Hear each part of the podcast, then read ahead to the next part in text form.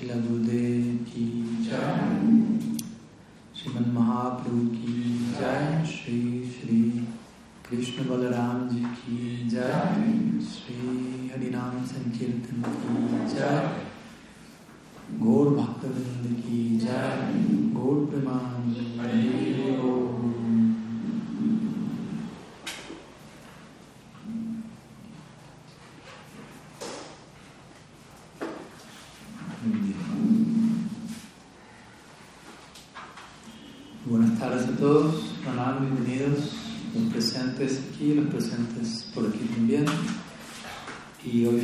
nos encontramos en nuestro último episodio de Gaur Lila Katha, al menos de lo que es esta serie en particular aquí visitando Colombia.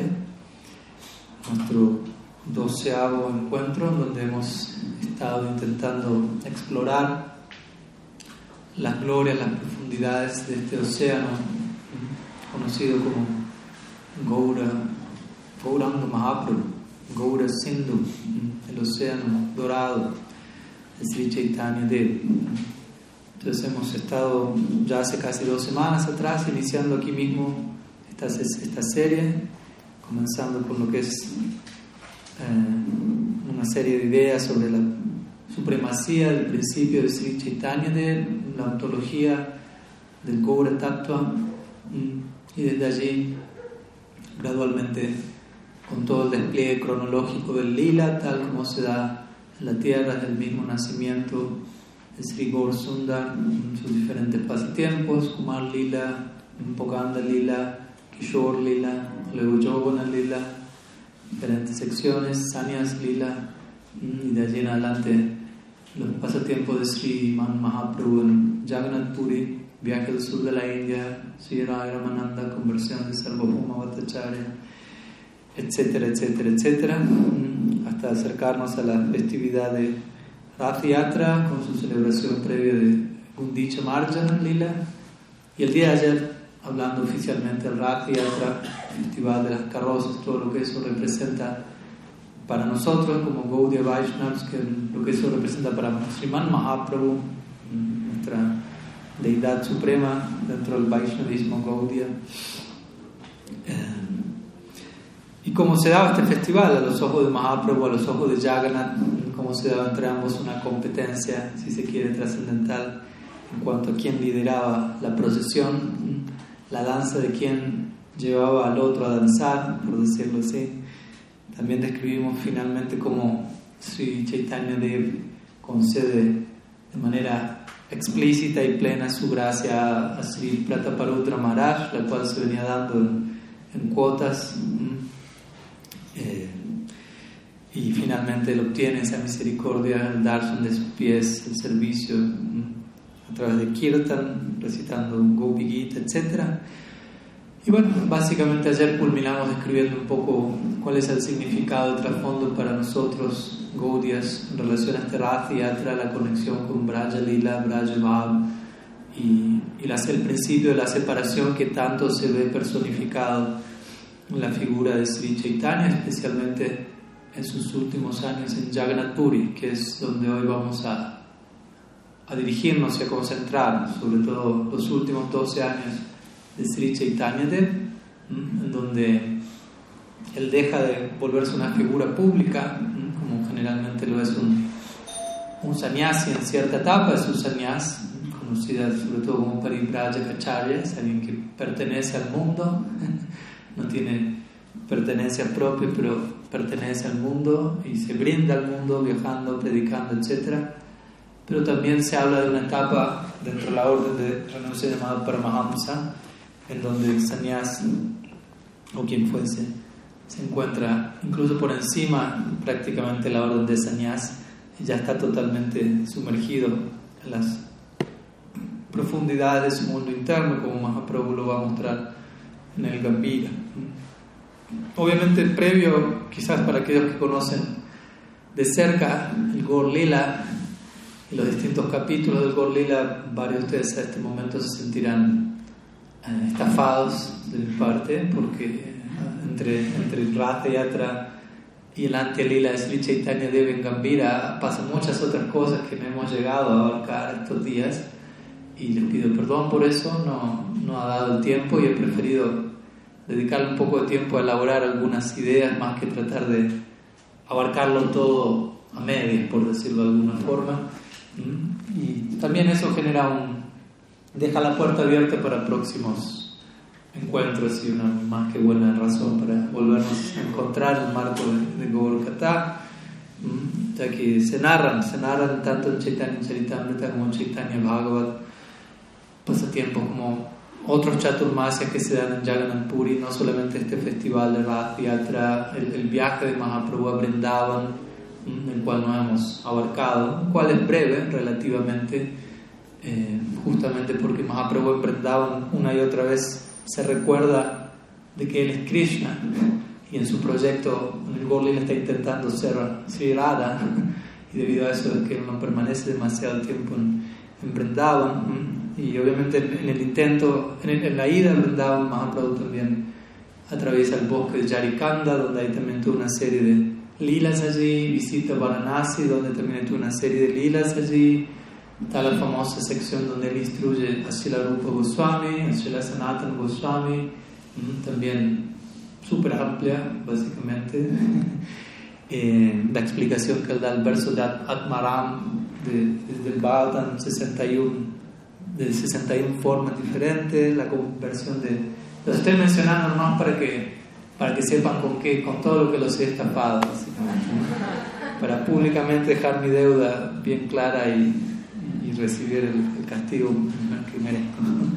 La conversión de Prakasananda Saraswati también y de sus, creo que eran 60.000 discípulos sannyasis el castigo a Chotta Haridas, la gloria de Sri Haridas Thakur, la partida de este mundo de Haridas Thakur, el intento de Sanatan Goswami de, abandonar este cuerpo y Mahaprabhu deteniéndolo, instruyéndolo. ¿Qué más? Todo un hermoso intercambio entre Sri Raghunath Goswami y Sri Chaitanya Mahaprabhu, así como Sri Nityananda Prabhu, la visita de Ramachandra Puri a Mahaprabhu, los intercambios con Jagadananda Pandit Raghunath Bhatta, como verán, ¿no? O sea, esto recién comienza. Y la idea es esa, ¿no? Que al, acercarnos a Gorlil, a entender, no hay fin a cuánto podemos andar todo ello. Pero bueno, todo eso que acabo de mencionar quedará para otra ocasión, o de todas maneras espero que puedan verse lo suficientemente inspirados, tentados para abordar este estudio en detalle cada uno de ustedes también. Entonces, como sabemos, Mahaprabhu habiendo aceptado sannyas, él, él, permanece su lila en este plano, Mahoma Lila se extiende durante 48 años, la mitad de los cuales él vive en Naude, como sabemos, Vishwambara Mishra, Nimai Pandit, y luego se convierte en Sri Krishna Chaitanya y vive sus últimos 24 años de vida como sannyas, sobre todo en Jagannath Puri, aunque con algunos viajes como los que acabamos de ver aquí. Entonces, de estos 24 años que él vive como sannyasi, sus últimos 12 años, como dijimos, él los atraviesa eh, en privacidad, básicamente, en la compañía de íntimos devotos, como vamos a mencionar hoy, mostrando con ello también cuál, debe, cuál debe ser el resultado ideal de nuestra práctica. ¿no? Hemos visto que en varios casos de muchos de nuestros acharyas, en los últimos años de su, de su lila manifiesto, ellos tienden a tornarse más hacia adentro, si se quiere. Menos viaje, menos interacción social pública y profunda absorción en, su mundo interno. Podemos ver casos como mismo Srila Bhaktivinoda Thakur, Srila Prabhupada Bhaktisiddhanta Sarasvati Thakur, Srila Prabhupada mismo. Todos ellos, en cierto momento de su lila manifiesto, ellos comenzaron a incluso a comportarse de manera que no todos podían seguir, ¿no? entender cuál era el propósito. Y Mahaprabhu aquí está mostrando lo mismo. ¿no? Uno puede dedicar una parte de su tiempo interactuando con el mundo como y aquí viajando, estableciendo la enseñanza, pero si la práctica de uno se encuentra en su lugar, naturalmente uno se va a ver más y más llamado hacia su fuero interno, si se quiere, hacia, el mundo interno de servicio, así será de Krishna, etc. Entonces, en la medida que el lila progresa, en la medida que los años pasan, Mahaprabhu se va tornando más y más contemplativo, introspectivo, más abocado al cultivo sistemático del propósito central para su descenso, que como mencionamos era saborear Sri Radha y volviéndose más y más, um, ¿cómo decirlo?, sensible a cualquier influencia que no esté nutriendo ese ideal. No sabemos que en un punto Mahaprabhu necesita tener a alguien que filtre las ofrendas que llegan a él. Diferentes personas le traían a Sri Chaitanya, le presentaban diferentes ofrendas de poesía, de música, escritos, pero todo ello pasaba por la agencia de Sri Damodar Swarup para asegurarse de que nada de ello estuviese manchado por nociones de apasidanta o rasa vas, todo lo cual perturbaría a Mahaprabhu tremendamente. Alguien que está habitando esferas muy elevadas de experiencia se encuentra en una situación muy vulnerable al mismo tiempo, muy empoderada, muy volcánica como Mahaprabhu lo era, pero muy, muy sensible al mismo tiempo. Entonces, ese era el servicio de algunos de sus asociados más íntimos, cuidar el, el bhava del Mahaprabhu, cuidar el humor en el que él estaba y tratar de nutrir eso y cuidar que ningún elemento lo perturbase. Eso ya es un servicio de orden elevado. Cuando un estudiante o un discípulo está sintonizado con su amo y muy íntimamente puede servirlo en, en esa plataforma, básicamente. Entonces, los últimos años de Mahaprabhu, él se adentra para ya prácticamente no salir en, en lo que es el Gambira. Gambira es el nombre que recibe el, el cuarto donde Mahaprabhu se quedaba. Uno puede visitarlo en Sri Jagannath Puri, también se conoce como Radha Kanta Mat. Es un templo conocido como Radha Kanta Mat. Y uno puede ver el cuarto de Mahaprabhu, Gambira, ¿no? lo cual es un cuarto básicamente de aquí, de aquí al vidrio y ya de aquí un cuadradito así básicamente, en el cual pasó 12 años ininterrumpidos de cuarentena. uno se queja de la cuarentena porque uno no sabe qué hacer tanto tiempo con uno mismo o con otra persona. Uno empieza a inquietarse, necesita distracción para no enloquecer, para no convertirse en un asesino serial. Pero Mahaprabhu permaneció 12 años consigo mismo sin problema alguno, básicamente. Mi Guru Maharaj diría, el, cuarto era muy pequeño, pero el ideal que él tenía en mente era muy grande. Por lo tanto, había suficiente espacio. Si el ideal es grande, nunca me voy a sentir incómodo. Ahora, si mi ideal en la vida no es grande, yo puedo tener el espacio más grande del universo a mi alrededor y sigo sintiendo no es suficiente. Cuando digo ideal grande, nos referimos a amor profundo si yo, mi Guru Maharaj también diría, si yo estoy con la persona, si yo estoy con la persona que amo, ojalá que yo no esté limitado a una persona, eh, puedo estar en una cueva, no hay problema, nadie, ninguno va a sentir, uy, no hay, mucho, no hay espacio, porque el espacio, la, la espaciosidad le da el afecto, básicamente. Mientras que yo, si yo estoy solo, sin, amor, puedo tener el desierto del Sahara para mí solito y sigue sin alcanzar. Entonces el tamaño es en términos de afecto, no de dimensiones tridimensionales. De hecho, los aspectos del absoluto, tal y como los conocemos, nos hablan de eso, Brahman, Paramatma y Bhagavan. Brahman es el absoluto, no hay forma, omnipresente, una energía que parece estar en todas partes, Dice, wow, súper espacioso. Pero no hay nadie allí. No hay sentido de la individualidad, no hay interacción, no hay amor. Nunca vamos a escuchar en el Shastra una declaración que diga, Brahman es amoroso. No, no. ¿Por qué? Porque Brahman es nirguna. Nirguna no hay cualidad, no hay atributos, no hay percepción de, de interacción alguna. De Brahman vamos a Paramatma. Paramatma parece más pequeño que Brahman porque ya hay una forma pero ya estamos hablando de un tipo de, interacción, ¿no? o Narayan en Vaikuntha. parece más limitado. ¿no? En lugar de hablar de una luz omnipresente, estamos hablando de una personalidad, pero de la posibilidad de una interacción. Pero de todas maneras sigue siendo lo suficientemente, ¿cómo? Evidentemente divino, ¿no? Aishwari, todavía en Vaikunta, ¿no? todos tienen dos brazos más. es claro que no estoy en un lugar normal. De allí me traslado a Vrindavan y todavía todo parece todavía más pequeño, más limitado. ¿no? Comparado a Brahman, ¿no? no hay forma, no hay límites, todo es omnipresente, pero no hay afecto. al otro extremo tengo Vrindavan. Todo parece una aldea incivilizada de este plano, totalmente limitada, pero cuando uno observa en detalle, hay tanto afecto de allí, tanto afecto. Entonces, ¿qué es más limitado? En ese sentido, Brahman o Vrindavan. Externamente, Vrindavan parece totalmente limitado, pero en términos de afecto, allí encontramos el más elevado nivel de lo ilimitado. Entonces, Mahaprabhu se encuentra en este Gambira, la palabra Gambira significa serio, básicamente, o grave. No grave en un contexto negativo, sino cuando algo es serio, algo es profundo, algo requiere profunda consideración. En una ocasión le preguntaron a la Prabhupada por qué,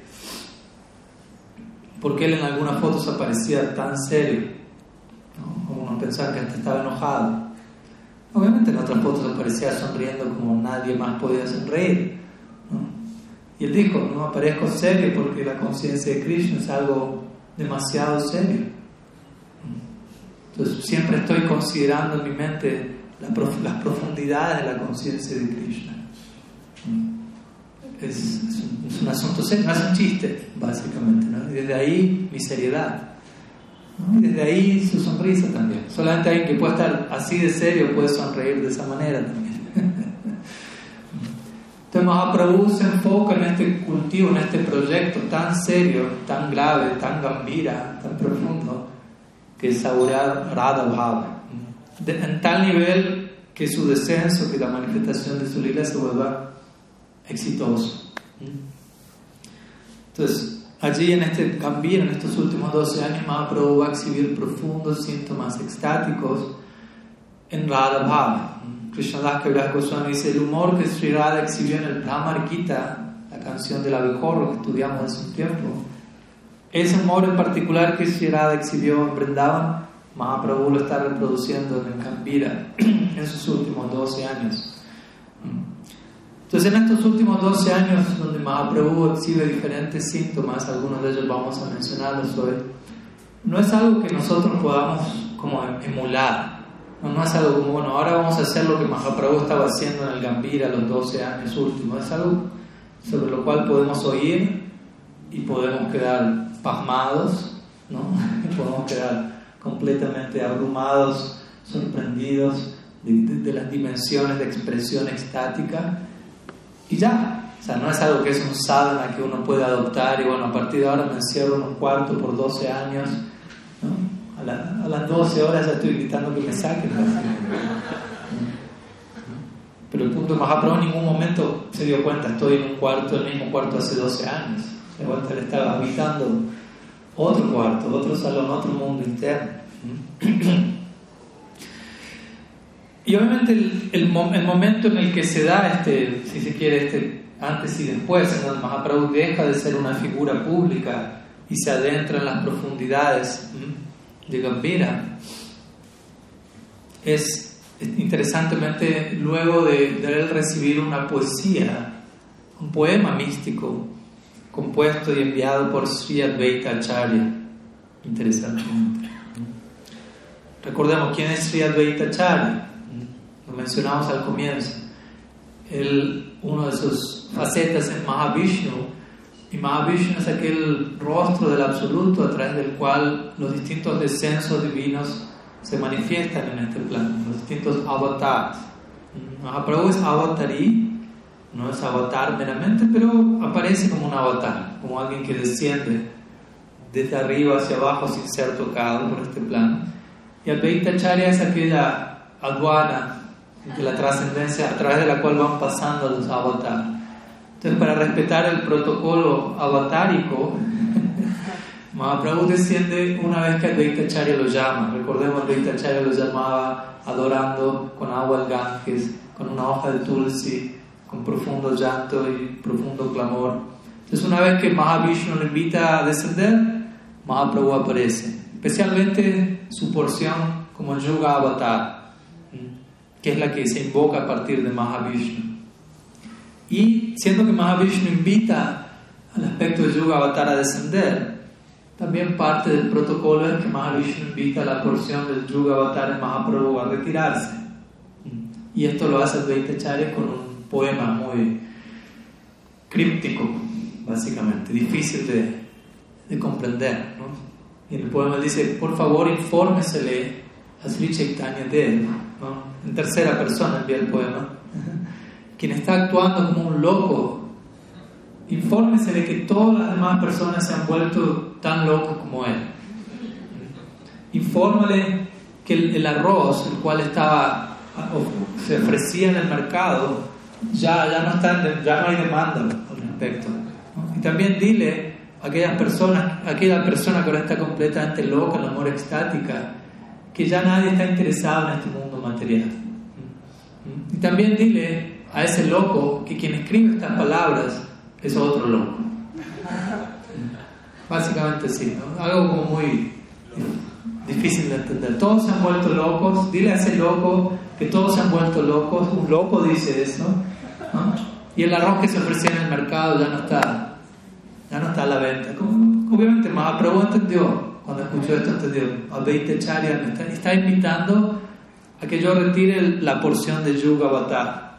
En otras palabras está diciendo, la función del Yuga Avatar se ha cumplido, el Yuga Dharma se ha diseminado, todos están totalmente enloquecidos de amor divino. Es el momento de retirar esa función del Yuga Avatar, de como sannyasi ya no viajar, ya no predicar, y de abocarme exclusiva y absolutamente al propósito central de mi descenso, de estos tres deseos relacionados al saborear Entonces dice que luego que Mahaprabhu lee este, este poema, automáticamente su humor cambia. Él adopta un perfil mucho más profundo y le entra al, Gambira para ya no salir, básicamente. Entonces, aquí en adelante, estos últimos 12 años, Mahaprabhu va a estar asistido principalmente por dos de sus íntimos parishadas, Swarup Damodari y Radha Ramananda, quienes son Lalita y Vishaka en el Krishna Lila y él va a estar saboreando Radha y Damodar a través de Kirtan principalmente, Ramananda Roy a través de diferentes versos, Harikata, Kirtan y Harikata, Kirtan y Harikata. Desde ese lugar Mahaprabhu alcanza el éxito en su vida, así como estamos tratando de hacerlo nosotros a través de esa misma, ese mismo medio. Y aquí viene un punto importante en el cual deseo detenerme, con su permiso y sin su permiso también. Eh, y es compartir algunas palabras en relación a Sri Gadadhar Pandit. ¿Por qué? Porque hemos mencionado al comienzo que Mahaprabhu Radha, Krishna, Radha Bhava Dyuti Suvalitam Nami Krishna Sarupam. Sriman Mahaprabhu es Krishna mismo en el humor de Sri Radha en separación de Krishna. Él no es Radha, él es Krishna en el humor de Sri Radha. ¿Quién es Sri Radha en el Gorlila? Gadadhar Pandit. Entonces, ¿cuál es el rol de Gadadhar Pandit en todo esto? Nos recordemos, aquí está Mahaprabhu tratando de saborear volver exitoso su lila, su descenso divino, saborear la cúspide de Radha Bhav, entrando Krishna, él en el humor de Sri Radha, pero Sri Radha está allí como Gadadhar Pandit. Entonces, ¿cuál es la posición de ella? Que hasta el momento no, Básicamente cada pandit de los asociados de Mahaprabhu, sobre todo en el Panchatattva, es de quien menos se habla. La persona que más desapercibida pasa prácticamente a lo largo, a lo largo de todo el Gaur Lila.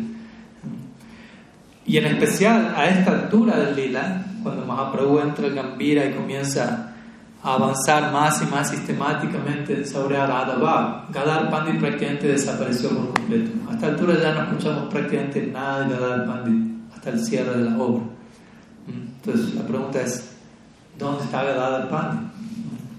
¿Cuál, es la, el significado de su desaparición? ¿Cuál es el, propósito, básicamente? Entonces hay bastantes versos al respecto, bastantes cosas podemos decir. Shila Siddha Maharaj ha compuesto un shloka muy bonito, dice Nilamboditate sarasvaviraha kipanvitam bandavam Shrimad भागवती कथा मदिरया सञ्जीवयं भातिया श्रीमद्भागवतं सदा शृणयना ashrupayanai pujayam Goswami Prabharo Gadadhara Vibhor Bhuyatmade Katvati Entonces describe a Sri Gadadhar Pandit en Jagannath Puri. Un momento, poco antes a este momento, un poco antes a Mahaprabhu entrar a Gambira. Y Gadadhar Pandit dictándole, como mencionamos estos días, a Mahaprabhu clases diarias del Srimad Bhagavatam. Mahaprabhu va a escuchar el Bhagavatam a diario de Gadadhar Pandit y luego de escuchar, luego de recibir la teoría en clase, luego va a Gambira e intenta llevar eso a la práctica. Y comienza a llorar y a exhibir diferentes síntomas en base de lo, hacer su homework en el Gambira, básicamente. ¿no? Iba a escuchar de Gadar Pandit y recibía el, néctar del Bhagavatam. Como un devoto amigo dijo hace, hace un tiempo, uno puede, el nombre Gadadhar su nombre de Vishnu significa aquel que porta la masa. Gada, Dhara. Dhara es sostener y Gada, Gada es masa. Pero también no puede ser un juego de palabras y puede decir Gada, Adhara. Y Adhara significa labios y Gada significa veneno. Entonces uno podría decir aquel de cuyos labios emanaba el veneno, el veneno en el sentido trascendental en este caso, no como algo negativo de cuyos labios emanaba el discurso del Srimad Bhagavatam, el cual era veneno en el sentido que arrojaba Mahaprabhu a, a los extremos de, la, del humor de separación cerrada al borde de la muerte. Entonces Mahaprabhu de allí, como iba a Gambira, trataba de hacer su tarea acompañado de sus dos tutores, ¿no? Ramananda Roy, Sarup recordemos quiénes son, Lalita y Vishaka, las amigas más cercanas de Sri Sri desaparece de escena cuando Mahaprabhu comienza a avanzar más y más en su saboreo de Radha ¿Por qué? Porque él quiere ser Radha. Entonces, si Radha está delante de él, es como recordarle: No eres tú, soy yo. Entonces, ella desaparece en escena en la forma de Radha Pandit, pero le entrega a Krishna la asistencia de sus dos más íntimas amigas que conocen su humor, su más profundo humor, Lalita y Vishaka. Entonces, básicamente esto es lo que Mahaprabhu está haciendo aquí en Puri, ¿no? como digo, siguiendo lo que nosotros tratamos de seguir a nuestra manera. La, esencia de la práctica está en un lugar sagrado, asociarse con personas con cuyo humor deseamos, cuyo humor deseamos adquirir, escuchar Harikata de ellos, servirlos.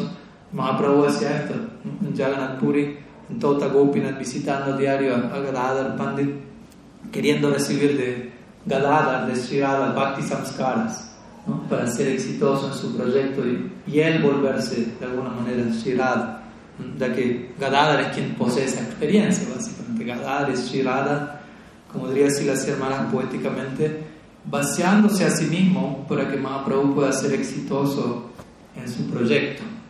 Entonces, como vamos a ver indirectamente hablando, apreciándolo apropiadamente, vamos a ver que la gloria máxima del Gol Lila se la lleva Gadadhar Pandit aunque hasta esta, altura haya desaparecido por completo en escena, es él, ella, él, como queramos decirlo, quien está permitiendo a Mahaprabhu ser exitoso, a, todo el Gorlila a cumplir su significado último.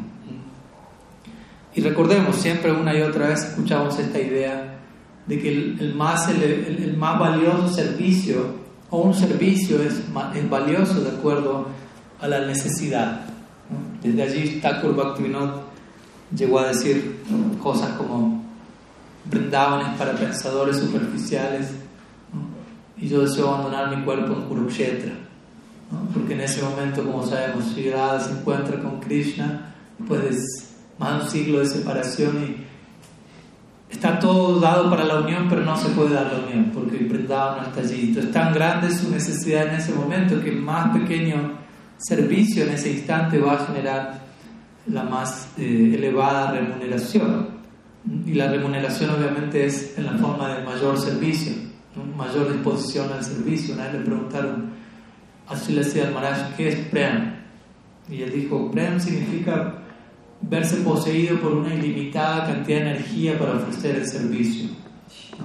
Una y otra vez marca esta noción de, de la dedicación en servicio a, al objeto del Prem de uno. Entonces, a la disposición de los asociados cercanos de Sisiraj, Sri Krishna, los Priyanarma Sakas, se describen en el Shastra, están dispuestos a abandonar su vida millones de veces para generar la unión de Sisiraj y Krishna todos los santos días. Todos los santos días, en especial el mediodía, Sisiraj y Krishna tienen que unirse, los Madhyan Lila, pero a plena luz del día, todo Vrindavan está despierto, no es como la unión nocturna donde Vrindavan se encuentra descansando y hay mucho riesgo implícito. ¿no? Imagínense tratar de generar una unión clandestina, extramarital a las 12 del mediodía. ¿no? Y Krishna estando con su grupo de amigos y tratando de llevarlo de allí, que, etcétera, que nadie sospeche. Hay, mucho riesgo involucrado, pero tanto los Priyanarmas Sakas como obviamente las Manjaris, las sirvientes de todos ellos están dispuestos a, a dar su vida ilimitados millones de veces para facilitar el más leve, la más leve unión de Sri Krishna. En pleno riesgo. Pero en última instancia no hay ningún riesgo, como debería decir la señora. Cero riesgo, todo ganancia. Al comienzo de nuestra práctica pensamos mucho riesgo, ninguna ganancia. ¿No? Quizá alguno de ustedes siente eso cuando terminan escuchando mi clase. Mucho riesgo, ninguna ganancia. Luego si la señora dice, en la medida que avanzamos, desarrollamos otra perspectiva, que es a mayor riesgo, mayor ganancia. Todavía percibo el, el elemento riesgo, pero percibo la ganancia en relación al riesgo. Pero en última instancia uno va a corroborar ningún riesgo, todo ganancia. No había riesgo, el riesgo era una percepción mía distorsionada de la realidad. Entonces, de vuelta, el servicio más importante, el más valioso es el que sea en el momento de la mayor necesidad.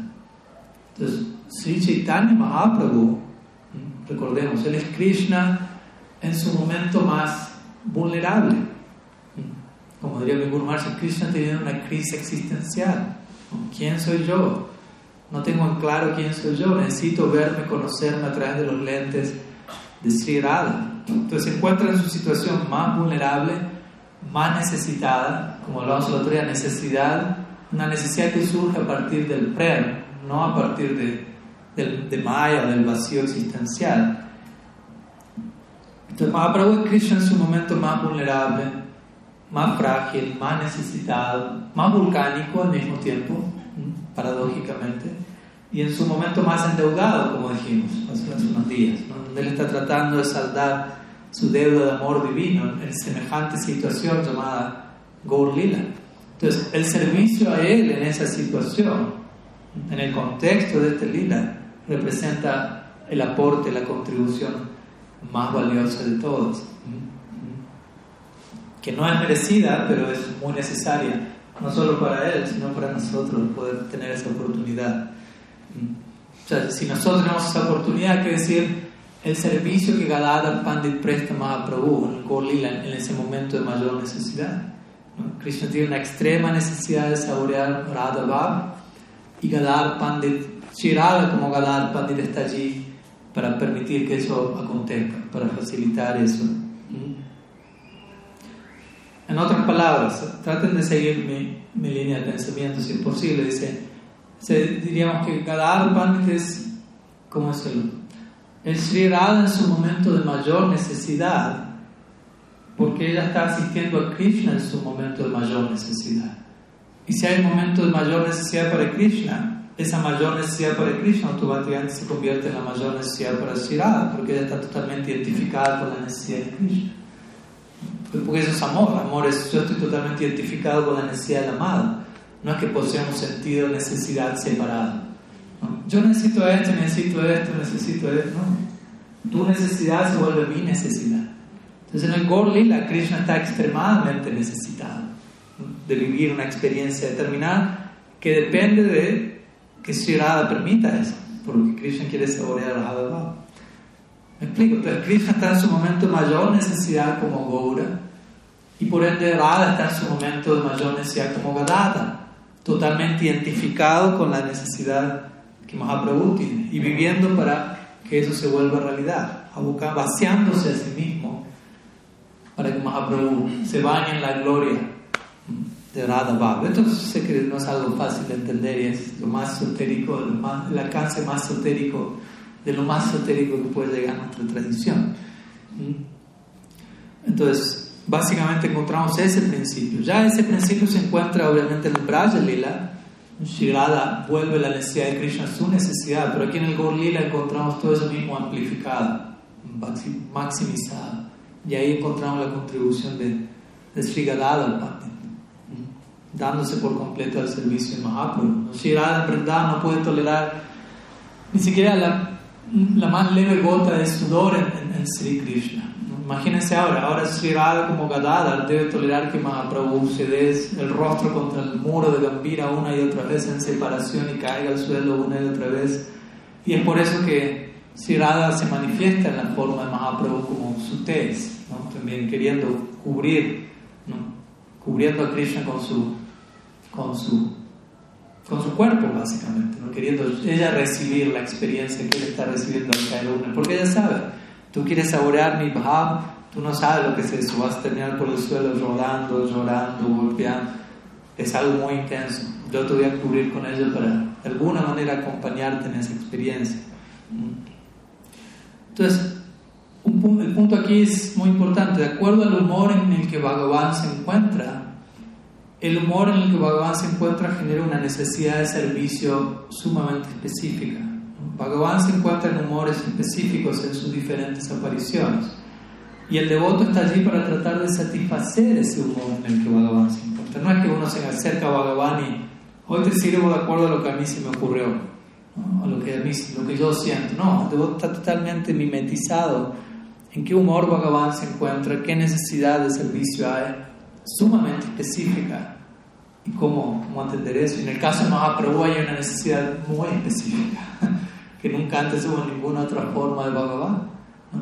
Quiero saborear Radha Bhava aquí y así. Entonces, si en él surge una necesidad muy específica, yendo a nuestro caso, también hay una necesidad muy específica para nosotros al servirle a él. ¿no? Nuestro abordaje el servicio al, absoluto no es, no es genérica, no es abstracta, así como voy a servirlo. Sí, pero ¿cómo? ¿En qué manera? No es simplemente haciendo cosas, sino nutriendo ciertas disposiciones emocionales en las que se encuentra el objeto de mi afecto. Especialmente Mahaprabhu, como digo, el rostro más vulnerable del absoluto y el más volcánico al mismo tiempo, el volcán dorado del amor divino. Entonces, estamos, como Gaudiya Vaishnava, estamos sumamente interesados en, en, atender y en servir las emociones del objeto de nuestro afecto, no, no en imponer nuestra propia imaginación sobre cómo él podría, debería ser servido. Por eso nosotros no aceptamos la doctrina Gornagar Bhav. ¿no? Gornagar Bhav significa ciertas personas conciben relacionarse con Mahaprabhu en humor conyugal pero justamente el, pensar en esos términos implica, no, estoy pasando por alto el humor en el que Bhagavan se encuentra en este lila. Estoy transgrediendo el humor en el que Mahaprabhu se encuentra y simplemente estoy proyectando mi propia idea de cómo relacionarme con él. Entonces, Gadar Pandit nuevamente vuelve a mostrar esto. Gadar Pandit es Shirada, pero no se está relacionando con Krishna el Gorlila como ella lo hace en, el Vrindavan porque el humor en el que Krishna se encuentra es otro. Entonces, Sri adopta el humor correspondiente para servir a su amado en el humor correspondiente a ese lila. ¿Se entiende la idea? Por otro lado, un Gornagari no, no presta atención a eso, simplemente proyecta, ah, Krishna Vrindavan se relaciona así con las gopis, Krishna está ahora en un audio, vamos a relacionarnos igual, pero no, no, no se detienen a considerar el lila presenta otro amor, presenta otra necesidad de servicio y me dispongo a adaptarme para servir como sea necesario. De vuelta, nadie establece más este punto que Gadadhar Pandit, si la misma, adoptar una posición en donde para servir la necesidad de Mahaprabhu prácticamente tiene que desaparecer más y más del lila, tomar una distancia más y más de Krishna, que no es precisamente lo que ella en un sentido elegiría, pero ese es el, el proyecto llamado Gor Lila, esa es la necesidad del lila, estamos ahí para contribuir a la causa, por decirlo así. Entonces de ahí nuestros acharyas muchas veces se han expresado tan fuertemente en contra de Gor Naga. No es porque tenemos algo así personal contra una persona u otra, sino es básicamente expresarse en contra de este principio de no estar interesados en servir a Bhagavan de acuerdo al humor en el que se encuentra, a no identificarnos con la, con la necesidad del lila. Un punto importante. La identificación con la necesidad de servicio da como resultado una identidad de servicio. Nosotros hablamos en términos de una identidad espiritual, ¿no? pero eso no es tan fácil, no es apretar un botón y me soy una gopi, soy un copo, lo que fuese. Una identidad de servicio va a surgir en la medida que surge una identificación con un, con un, con un servicio o más de un servicio en, direcciones más y más específicas, ni siquiera algo abstracto. ¿no? Sí, hay que servir, Sí, pero hay diferentes servicios, servicio militar, servicio social, aquí estamos hablando de un tipo de servicio muy específico.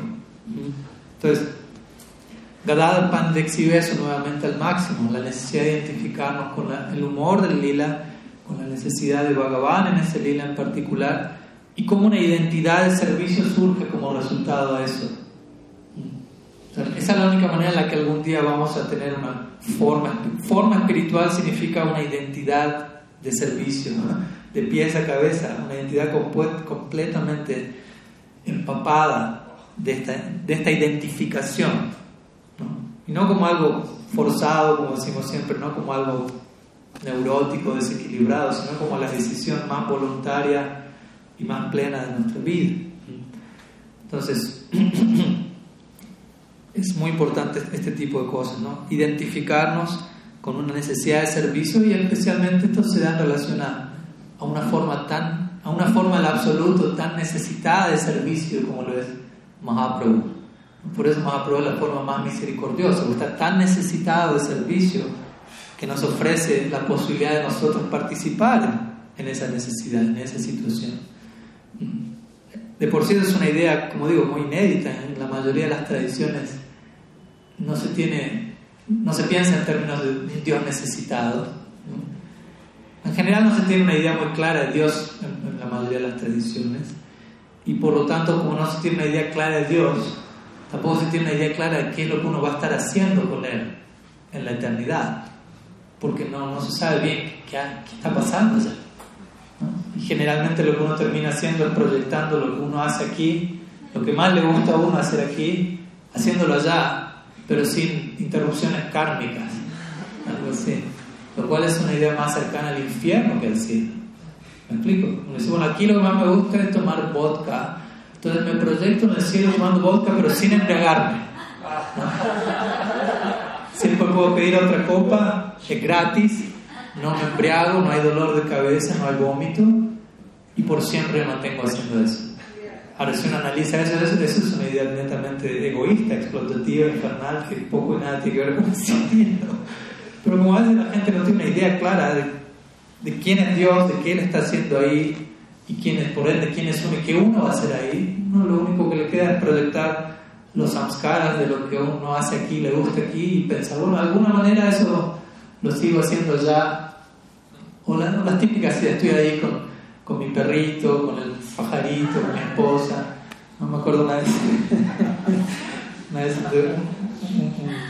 no me acuerdo quién fue, si un testigo de Jehová. Alguien, los que golpean la puerta y van como predicando. Y, lo, visitaron a, a Vaishnava Maharaj, ¿no? antes de ser Vaishnava Maharaj, cuando era joven. Y, y ella estaba con los devotos, ¿no? entonces ellos y empezaron a conversar y claro, su idea es solamente hay una vida y uno va allá con toda la parafernalia de aquí, por decirlo así. Y él le dijo, bueno, pero yo voy a ir con mi familia allá, sí, ¿Y, con, qué, familia? ¿Cómo con qué familia? ¿Con su esposa? Bueno, pero yo, yo me casé, tuve tres esposas. ¿Con cuál de las tres voy a, estar allá? Y, él le dijo, bueno, con la que tú más quieres. Y él le dijo, uy, pero justo la que yo más quiero a mí me odia. Y la que a mí más me quiere, yo no la puedo ver. Entonces, ¿cómo, cómo se acomoda eso ya? Y claro, los chicos que no con permiso, no tenemos que seguir nuestro... Son ejemplos en donde uno a veces termina, como digo, proyectando algo sin, por no tener un panorama muy claro que hay del otro lado. Entonces, como mucho no tiene una noción sálpica de disfrute allí, algo, porque se asemeja más a un planeta celestial. Y interesantemente eso es lo que nosotros llamamos el cielo. ¿no? Suarga, en nuestra tradición el cielo es lo que otras personas llaman el cielo en términos de mundo espiritual. Y básicamente un lugar donde uno va a, extinguir su crédito piadoso, a disfrutar sin consecuencias kármicas durante un tiempo casi aparentemente ilimitado a nuestra experiencia aquí, pero que es de la eternidad, no deja de ser un pestaneo eh, miserable, literalmente. Un caso que tenían, estaban proyectándose para ese lado. Entonces, ¿qué decir de, pensar en un Dios necesitado a causa del Prem, como estamos hablando aquí? Todavía no hay una idea muy clara. Si vamos un poquito más allá, podemos llegar a una noción como Vaikuntha, por ejemplo. ¿no? Allí está Bhagavan Narayan, está Dios, el absoluto, pero él es Atmaram. Narayan en Vaikuntha es autosatisfecho, él no está necesitado de nada. Él está sentado, recostado, Lakshmi está sirviendo, todo el mundo lo, lo está glorificando porque él es Dios. Él ha de ser glorificado, él es Dios. Pero el amor de relación allí es básicamente Santa y Dasya Rasa. ¿no? Y el Dasya, la servidumbre que se le ofrece a Narayan, no es porque Narayan tenga una necesidad, sino como digo, más bien por un sentido del deber. Él es Dios, Él ha de ser servido. No es que Narayan está en necesidad de que yo lo asista en este. Él está autosatisfecho, Admaram. ¿Te entiende la idea? Entonces, Él ha de ser servido porque Él es Dios, de allí surge Dasya. Ahora, si vamos un poco más allá de Vaikuntha, llegamos a Vrindavan, ahí encontramos otro panorama. Krishna no es servido porque Él es Dios, porque nadie piensa en esos términos. De hecho, Krishna no es servido, técnicamente hablando, en verdad. Krishna no es adorado, Krishna es amado. Con el amor paternal, maternal, visto como un igual, etc. Y más bien desde el lado de la necesidad percibida en él. Las gopis sirven a, sirven a Krishna simplemente porque están identificadas, ya saben, ¿no? Escuchamos la flauta de él y cada vez que la flauta suena, llega a nuestros oídos un, clamor donde Krishna está desesperadamente pidiéndonos auxilio, que, vayamos corriendo de él porque él está muriendo debido al deseo insatisfecho de no poderse unir con nosotras. Y está al borde de la muerte y al escuchar la flauta, nuestro nombre está incluido allí y él está clamando para que vayamos y, salvemos su vida. Ah, con, con, ese ímpetu las gopis salen corriendo detrás del sonido de la flauta, ¿no? para salvar la vida de Krishna. Tan necesitado él está. Y así sus amigos, sus padres, cada cual en sus respectivas relaciones, ellos piensan, él necesita esto. Como dijimos la otra vez, cuando Uddhav le dice a Nanda Maharaj, oh, tú eres tan afortunado, estás amando a Dios como, como un hijo. Y Nanda Maharaj le dice, no, no, no es, mi hijo, sí, pero no es Dios. Yo conozco a Dios, Él siempre está en paz, autosatisfecho. Y Krishna está siempre lleno de necesidades. Constantemente bien. Si dicen Nanda tiene como un saco largo con varios bolsillos, todo lleno de golosinas. Y la edad de Nanda Maharaj es como casi como si fuese el abuelo de Krishna en realidad, aunque es el padre. Entonces él tiene cierto. Vatsalya, Vatsalya, por decirlo así, no entonces Krishna va y le pide caramelos y inspecciona un bolsillo, inspecciona el otro, empieza a llorar si no tiene esto y miente. Y, y Nanda Maharaj lo, ves, está súper necesitado este chico de miles de cosas, que él es Dios, Buda, no vengas con este disparate. Entonces, El punto es que todos en están amando a Krishna por un tipo, algún tipo de necesidad que ellos perciben en él. ¿Me explico? Y esa necesidad que ellos perciben en él se vuelve su necesidad. Pero de vuelta, esa necesidad que ellos perciben en Krishna no es, no es la necesidad que percibimos nosotros debido a nuestro vacío existencial y la influencia Maya Shakti. es la necesidad que surge de estar lleno, como hablábamos el otro día, creo. Cuando uno está lleno, cuando uno está pleno en sí mismo, uno está rebalsando, surge una necesidad de hacer algo con eso, de celebrar la propia plenitud. Es una necesidad.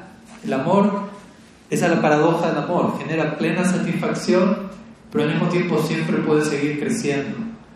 Y, ese siempre puede seguir creciendo, presenta una necesidad para que siempre pueda seguir creciendo. Nosotros lo llamamos eso lila, juego divino, en donde justamente a través de esa dinámica entre Krishna y sus asociados, el amor alcanza nuevos límites, nuevos cumbres, sigue rebalsando, sigue rebalsando, sigue. Pero la base de todo eso es autosatisfacción. Pero hay algo por encima de la autosatisfacción en este caso, como Atmarama no, Bhaktivinoda lo llama Pararama, significa insatisfacción divina. hay un cimiento de autosatisfacción, pero por encima de eso está la necesidad de celebrar la plenitud del amor. Como decimos siempre, en este mundo, un muchacho y una muchacha se unen porque el uno está vacío, el otro está vacío, y, el muchacho ve a la muchacha y, ve que la muchacha tiene la forma exacta del hueco existencial que yo tengo. Es como la pieza encaja justo. Y viceversa, del otro lado sea lo mismo. ¿no? entra justo acá. Y ya, listo, como hablábamos hoy también. ¿no? No, tengo no necesito aprender a amar, solamente tengo que encontrar la pieza que encaja justo en el rompecabezas. Y, y uno intenta, ¿no? Uno encaja la pieza, pero uno trata de meterla a la fuerza y que encaje. pero el punto es que ambas partes se están uniendo tratando de llenarse una a la otra, pero ambas están vacías. Entonces el proyecto no termina siendo muy exitoso como vemos en este mundo. En cambio, cuando Krishna se encuentra con las gopis en Rasa Lila, no es que es desde ese mismo lugar. Ambos están llenos y únicamente se reúnen para celebrar su plenitud. Y eso, de vuelta, es otro tipo de necesidad. Una cosa es la necesidad que surge de la plenitud, otra cosa es la necesidad que surge de la falta de plenitud. Hay necesidad también, pero el trasfondo es, hay un abismo de distancia entre uno y el otro. Entonces, estrictamente hablando, si empezamos a, a, dimensionar cuáles son las necesidades que Krishna tiene en cuáles son las necesidades que por ende los, los Brajavasis sienten en relación a Krishna, y comparamos cuáles son nuestras necesidades por estos lados, en un análisis objetivo vamos a concluir esas son verdaderas necesidades. Pues son necesidades con amor de por medio. Lo que yo siento como necesario sin amor, ¿qué tan necesario es realmente? Porque uno siente toda una gama de necesidades cuando uno está en ilusión. Pero el punto es, está en ilusión. ¿Qué tan reales son esas necesidades? no estamos en contra de, de tener necesidades, simplemente que decían necesidades que surjan a partir del, del afecto, del amor genuino. En otras palabras, hasta que no amemos, no vamos a realmente entender qué es estar necesitado. Todavía uno cree, estoy necesitado, necesito esto, necesito esto. Pero alguien que amas se va a matar de risa ¿no cierto? Ya, ya, te vas a enterar que es tener verdaderas necesidades. Cuando estés en separación de Krishna, ¿no? veamos a Mahaprabhu sus últimos 12 años en Gampira si eso es eso es necesitar necesitado en el marco del amor. Y bueno, no para, para uno a la fuerza tratar de estar ahí y reprimirse las necesidades que uno todavía pueda tener, pero al menos para no perder de vista cuáles son las necesidades últimas a las que debemos aspirar, para no terminar de tomarnos tan en serio las otras necesidades que a veces tenemos que atender en cierto nivel, pero que en última instancia no son las las necesidades finales de nuestra vida. Entonces, al menos tenerlas en, una escala, todavía las tengo que atender en cierto nivel, pero en el marco de la eternidad, eso no perdura, no permanece. Y, tengo que estar preparado para en algún momento abrazar necesidades superiores. Básicamente eso es progresar espiritualmente, abrazar un sentido la necesidad más, más perdurable, más permanente. Entonces, realmente cuando uno ame va a entender qué es tener necesidades. Cuando uno ame va a entender qué es ser feliz. Cuando uno ame va a entender qué es sufrir. Mientras uno no ame todas esas cosas, uno va a experimentar la variante sombría de eso. Porque les creo, uno diga, no, yo, soy, yo experimenté felicidad, sufrimiento, necesidad, ¿sí? Pero todo eso tiene su expresión última en el plano del amor. Mientras uno esté bajo la influencia de Maya, estar en Maya significa como si lo tomara en serio ciertas cosas, tomarlas tan en serio como deberíamos en realidad estar tomando en serio al pleno. Básicamente. El problema es que todavía no se toma tan en serio el pleno, gambira, como diría Prabhupada. Todavía no, no consideramos la seriedad del asunto. le damos demasiada seriedad a algo que, que deberíamos aprender a tomar más en broma, por decirlo así. Como si uno ve un truco de magia ¿Ok? Uno disfruta el show, todo, pero uno sabe ese truco de magia, uno no se lo toma tan en serio, no, reemplaza eso por la realidad última. De la misma manera, ¿no? Pero el problema es cuando uno ya toma el truco como la, la realidad final. Entonces, obviamente uno muchas veces concibe esta noción de, de servicio como yo necesito servir o yo necesito de Dios, como decíamos que antes pensamos Dios no necesita nada, yo necesito mucho, así que Dios básicamente se vuelve un empleado, un mostrador, como diría una canción. Y yo le pido y me tiene que dar, y me tiene que dar, y me tiene que dar. Después en un nivel uno va, a orar como Prabhupada diría, ¿no? Maha Mantra significa, oh Señor, por favor, ocúpame en tu servicio. Y desde ahí suena como necesitamos ser ocupados en el servicio, y de hecho, sí. Pero eventualmente vamos a tener, ellos necesitan también ser servidos, ellos tienen una necesidad de servicio en el lila, si de Krishna, Sriman Mahaprabhu, de vuelta una necesidad que surge debido al amor. Y ese va a ser nuestro servicio amoroso, como uno ofrecerle servicio amoroso a nuestro Istadev si no hay una necesidad amorosa de por medio, una necesidad que surge a partir del amor. Entonces, básicamente esa es la, idea, ¿no? Nosotros ofrecernos en servicio debido a una necesidad que ha surgido en la vida de Bhagavan debido al amor. Y obviamente no hay otra cosa en la vida del, del, Dios que nosotros adoramos en particular. Entonces, ellos necesitan ser servidos y nosotros necesitamos servirlos. Hay necesidad de ambas partes. Todos estamos plenamente necesitados. Obviamente, ¿no? Desde la perspectiva de Bhagavan eso va a ser diferente. Bhagavan va a pensar, yo necesito servir a mi devoto. Y él necesita ser servido por mí. Lo mismo que nosotros pensamos en relación a Bhagavan. Bhagavan necesita ser servido por mí en este momento. Bhagavan está pensando en relación a su devoto. Mi devoto necesita ser servido por mí. Porque ese es el, el, el ¿no? del Bhagavan. Krishna mismo a sí mismo se considera, yo soy el devoto de mi devoto. Esa es su identidad. No, no está diciendo, ah, yo soy Dios y quien me sirve. No, está pensando, yo tengo que servir a mi devoto. Y el devoto está pensando, yo tengo que servirlo a él. Y va a estar pensando, yo tengo que servirlo a él. Entendamos, o sea, eso significa que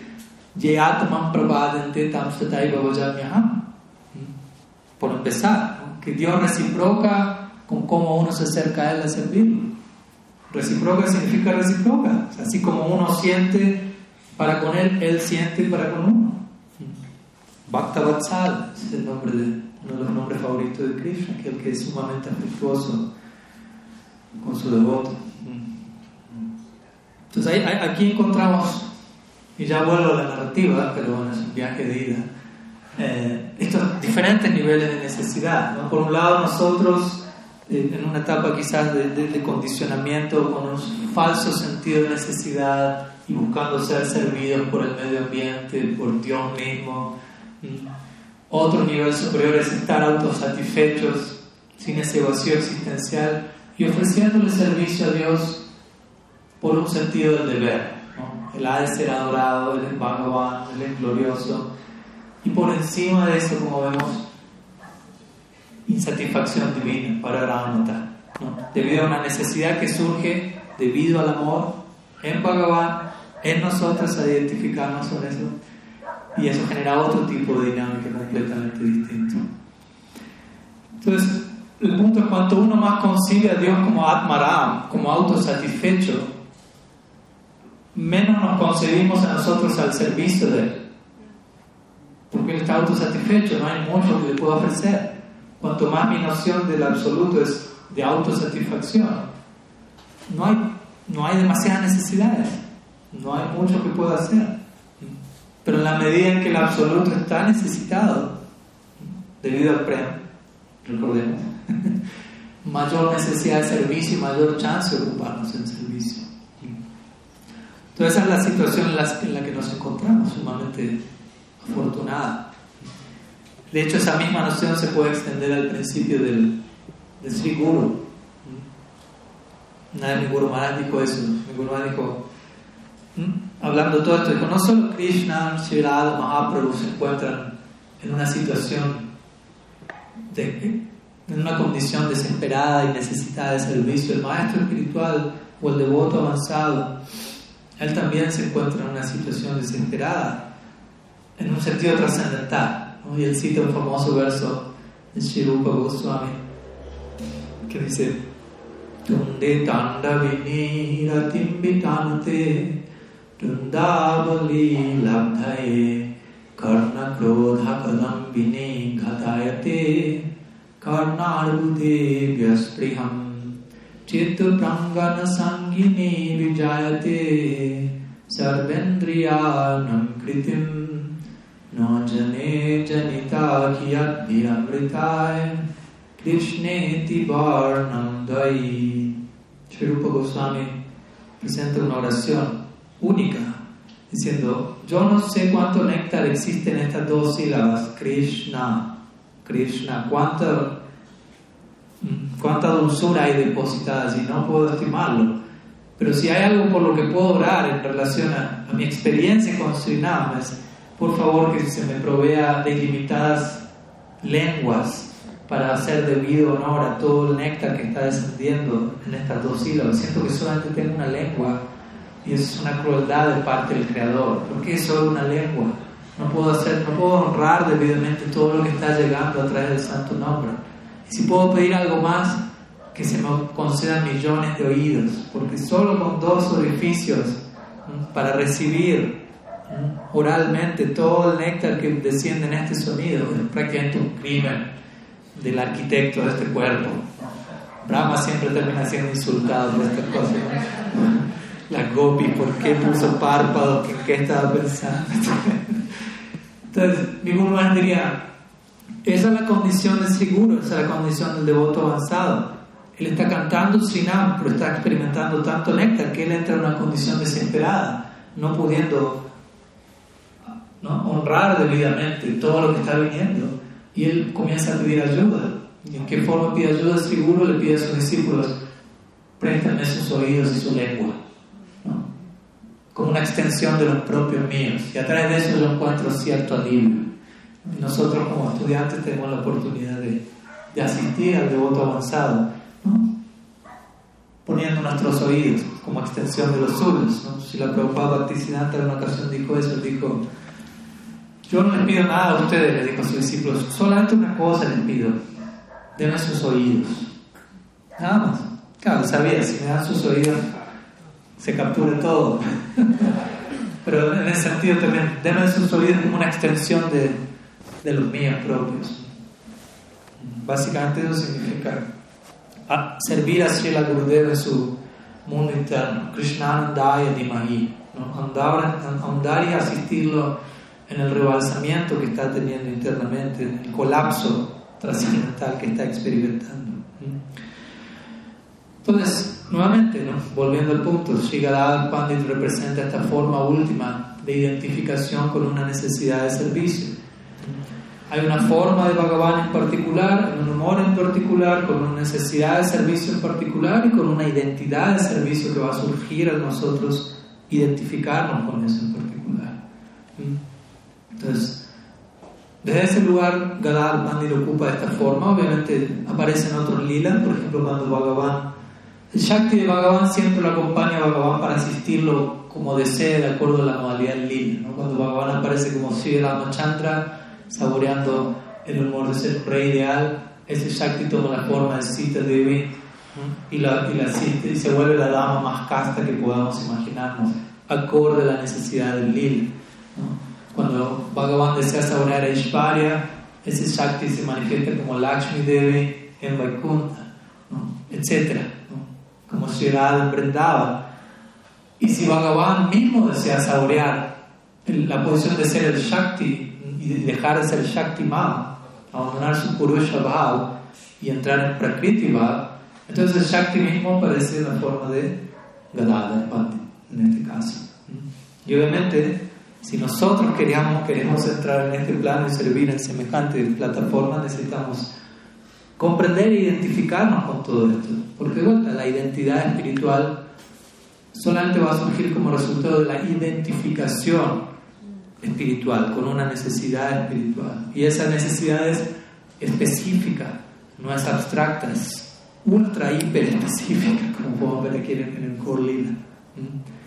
Entonces, y de vuelta, nuestra condición presente en general es que todavía nos encontramos sumamente situados en Purusha Bhav, en este humor de ser los disfrutadores, los predominadores. Pero Dios mismo, quien es Purusha, él, puede estar en Purusha Bhav, él es Purusha Tam, para Purusha. Pero él mismo, para enseñarnos una buena lección a nosotros, dice: Tú quieres saborear el más elevado placer, tienes que hacer a un lado Purusha Bhav yo mismo, dice Purusha, Purusha va personificado, dice, yo como Mahaprabhu hago un lado mi Purusha va. Krishna es Purusha Tam. Entonces le hace un lado no solo Purusha va, Purusha Tam va. Para saborear Prakriti, el humor de qué se siente ser Shakti, qué se siente ser devoto, básicamente, adoptando Prakriti va. Y Gadadhar Pandit de vuelta personifica el más grande sacrificio, permitiendo que todo eso ocurra.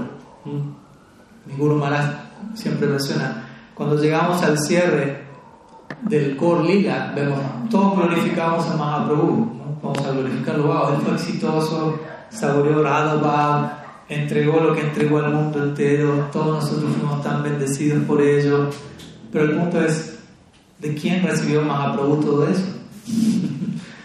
¿De quién recibió todo eso que él experimentó y, cuya experiencia destilada le entregó al mundo, de cada parte. Si, si no hubiese accedido a entregar su baba, básicamente, eso no hubiese acontecido. No hubiese acontecido. Entonces, aunque Mahaprabhu termina siendo el foco central y todas las luces del evento terminan donde él, al cierre del Gaur Lila, si uno entiende apropiadamente, Gadar Pandit es quien se lleva la mayor gloria, aunque haya desaparecido por completo el escenario tiempo atrás indirectamente podemos llegar a esa conclusión. Entonces, en verdad, lo que nosotros estamos recibiendo como regalo del Gora está siendo dado por Galadhar Pandit a través de Mahaprabhu, básicamente. Está dando por Sri a través de Sri Krishna, la forma de Sri Gauranga. Entonces, ese lugar es importante para apreciar lo que el Gaur representa, lo que se nos quiere entregar en el Gaur. Es importante apreciar el grado de dedicación, de sacrificio de Sri Radha en la forma de Gadadhar Pandit. Gadadhar Pandit sería la forma más consagrada del sacrificio de Sri Radha en este lila, en esta más elevada necesidad del Gaur Lila. Es importante poder orar a Sri Gadadhar Pandit para ser bendecidos con, con esta disposición de servicio, con esta identificación en la necesidad del objeto de nuestro efecto. Sri Gadadhar Pandit. Entonces, Perdón, mi plan es extenderme tanto en las glorias de Sri Pandit, no deja de ser algo breve en comparación a todo lo que se podría decir. Pero quería mencionar esto ya que aunque Gadar Pandit no aparece en absoluto en esta última sección, es quien está permitiendo todo lo que estamos viendo por este lado. Entonces, como mencionaba, Mahaprabhu, volviendo a la dinámica de Mahaprabhu en Gambira, en estos últimos 12 años él nunca sale de Gambira, aunque por momentos él desaparece del cuarto sin que ninguno de sus asociados sepa cómo pudo salir, porque todo estaba cerrado.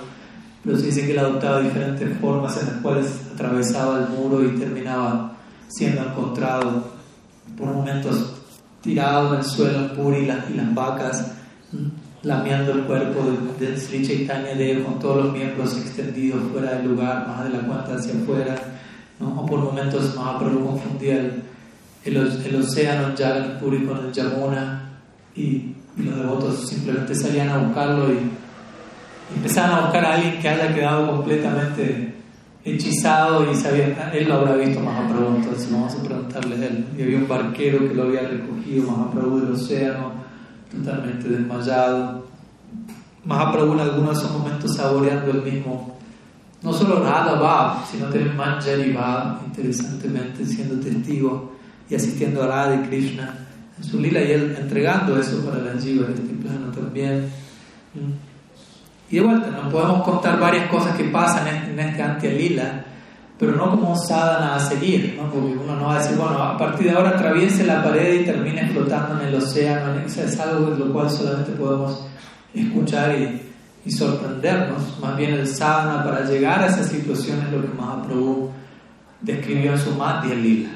¿No? En el Madhya Lila Mahaprabhu establece, él actúa como Acharya Lila, él da el ejemplo a seguir, en, sadhana, en achar, en prachar, le entrega discurso, establece los, los fundamentos filosóficos de la santidad, el instruir a los Goswamis, etc.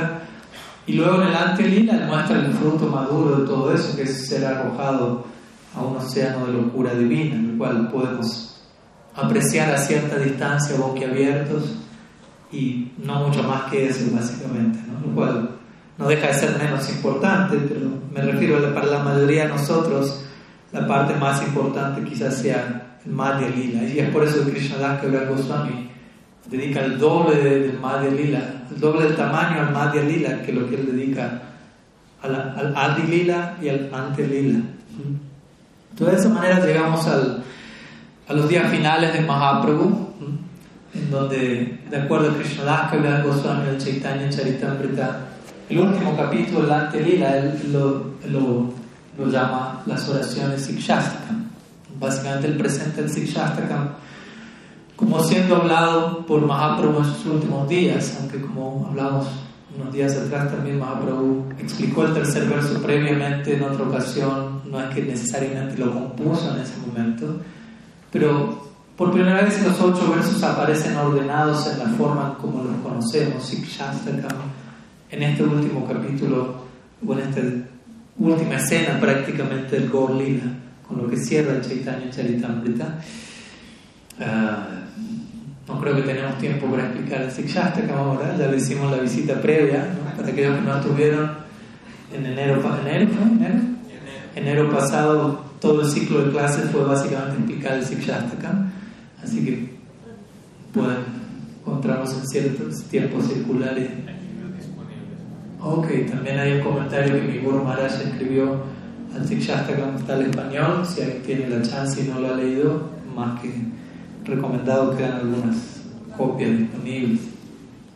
Pero bueno, algo que sí quería mencionar en relación al Sikshastakam, donde obviamente Mahaprabhu describe, comienza describiendo las glorias del canto, el santo nombre y los efectos del canto, y cada verso, de acuerdo a Thakur y otros acharyas, representan diferentes etapas en las que uno va atravesando, que uno va atravesando atrás del canto del Shraddha hasta el Prem.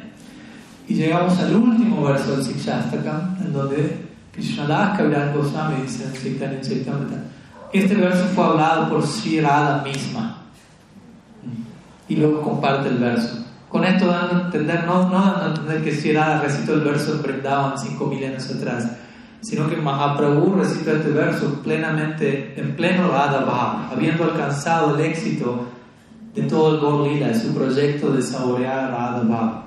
Y obviamente el verso es Ashlishya Vapadaratam Pinashtumam Darshanam Marmahatam Karotuva Yatata Tabavi Dadatulam Patohan Prana Natastu Shaivana donde Mahaprabhu habla en el humor de Sri Radha expresando Krishna puede hacer básicamente conmigo lo que desee. Puede abrazarme, puede rechazarme. Él es un libertino, es un playboy, ya lo conocemos. ¿no? No, no, vamos a esperar que él cambie, ¿no? básicamente. Y, pero él seguirá siendo el Señor de mi vida, mi prana, nacimiento tras nacimiento, vida tras vida, momento tras momento. Entonces en este verso se, se, da una... Y, y eh, perdón, Krishnadas Goswami genera toda una explicación considerablemente detallada de este último verso. Él, comparte algunos versos de explicación de cada verso del Sishastakam, pero especialmente él se elabora en este último verso. Les permito que me permitan unos minutos, le voy a compartir unos breves versos, no todos ellos, en donde él muestra la disposición del servicio y de sacrificio de Sri Radha en servicio a Krishna, lo cual habla de la, de la gloria de su amor, de la dignidad, de la integridad de su disposición devocional, aunque por fuera parezca tomar la forma de un vínculo extramarital, ilícito, clandestino, etcétera, etcétera, etcétera. Entonces ella, ella dice de la siguiente manera, yo soy una sierva a los pies del loto de Krishna. Él es la personificación de la felicidad y velocidades trascendentales. Si él gusta, puede abrazarme fuertemente y hacerme sentir unidad con él, o al no darme su audiencia, puede, puede perturbar mi mente y cuerpo. Sea lo que fuere, Él es el Señor de mi vida. No me, no me importa mi aflicción personal, únicamente deseo la felicidad de Krishna, ya que su felicidad es la meta de mi vida.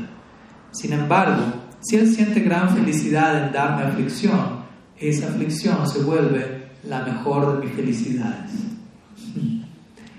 Es una fanática de la felicidad de Krishna.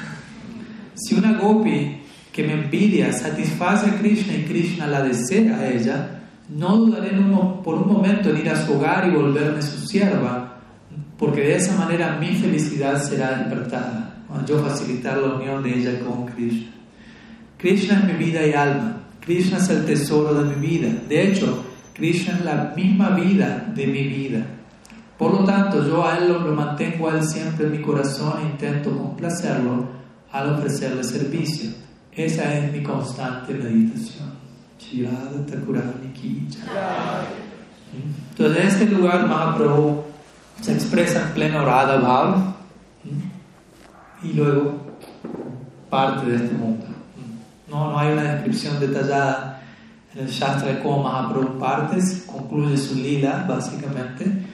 Generalmente se hablan de tres versiones, una de ellas es el, se funde en Sri Jagannath, otra de ellas es el, se funde en el océano Jagannath Puri y otra de ellas que de alguna manera es la más popular es él se funde la deidad Tota Gopina que interesantemente Tota Gopina es la deidad adorada por Gadadhar Pandit.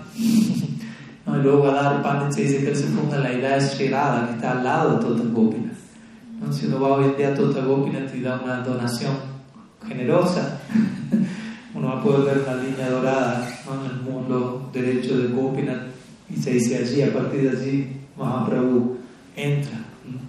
Entonces, sea cual fuera la versión, todo eso nos habla de, de cómo Mahaprabhu cierra el telón de su Gorlila, experimentando el éxito de Radha Obviamente también alguien va, puede decir a este respecto, bueno, pero ¿hasta qué punto Krishna puede saborear la plenitud de Radha siendo que Radha es un océano sin fondo, no hay límite?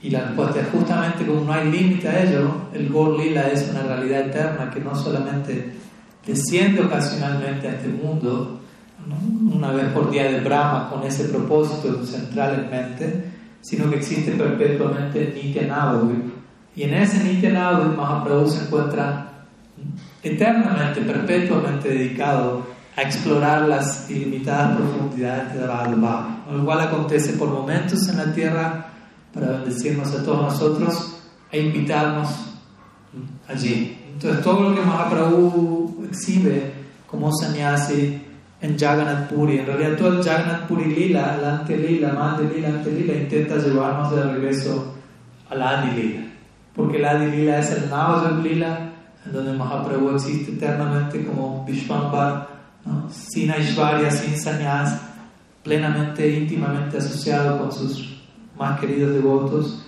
en Nityananda. Entonces esa es la meta de nuestra vida. Hay una doble meta como Gaudiya Vaishnava. Sé que es difícil concebirlo, ¿no? ya tenemos suficiente lidiar con una mente y un cuerpo, es decir, doble identidad, pero para aquellos que así gustan, la invitación es en la dirección de Golok Vrindavan y Golok Navadvip. El loto dentro del loto, básicamente de, de Golok. Cuando profundizamos en uno, como dijimos en la primera clase, emergemos en el otro y viceversa y así sucesivamente al infinito. Entonces somos invitados a esa, a esa perspectiva eterna por la gracia de Sri Guru. Así que quería agradecer a todos ustedes también por haberme invitado y haber hecho los arreglos Kriparam Prabhu en especial, así como todos los Vaishnavas quienes se han hecho partícipes aquí en Bogotá y en las demás ciudades también que hemos tenido la fortuna de visitar en Colombia, he intentado esparcir un poco las glorias de, de Sriman Mahaprabhu y que con toda este, esta, serie de encuentros de alguna u otra manera hemos, hayamos experimentado una mayor atracción, un mayor incremento por, por esta realidad del Gorlila, una mayor apreciación por todo lo que está llegando a nosotros a través del Parampara, del Sadhu Sangha. Así que muchísimas gracias por su tiempo, por su atención, por su honesta escucha y quedamos sintonizados para próximos episodios. Ki jai, Sri Gorlila ki jai, Srila गुरुदेव की जय श्री हरिनाम संकीर्तन की जय गोल भक्त वृंद की जय गोल प्रणाम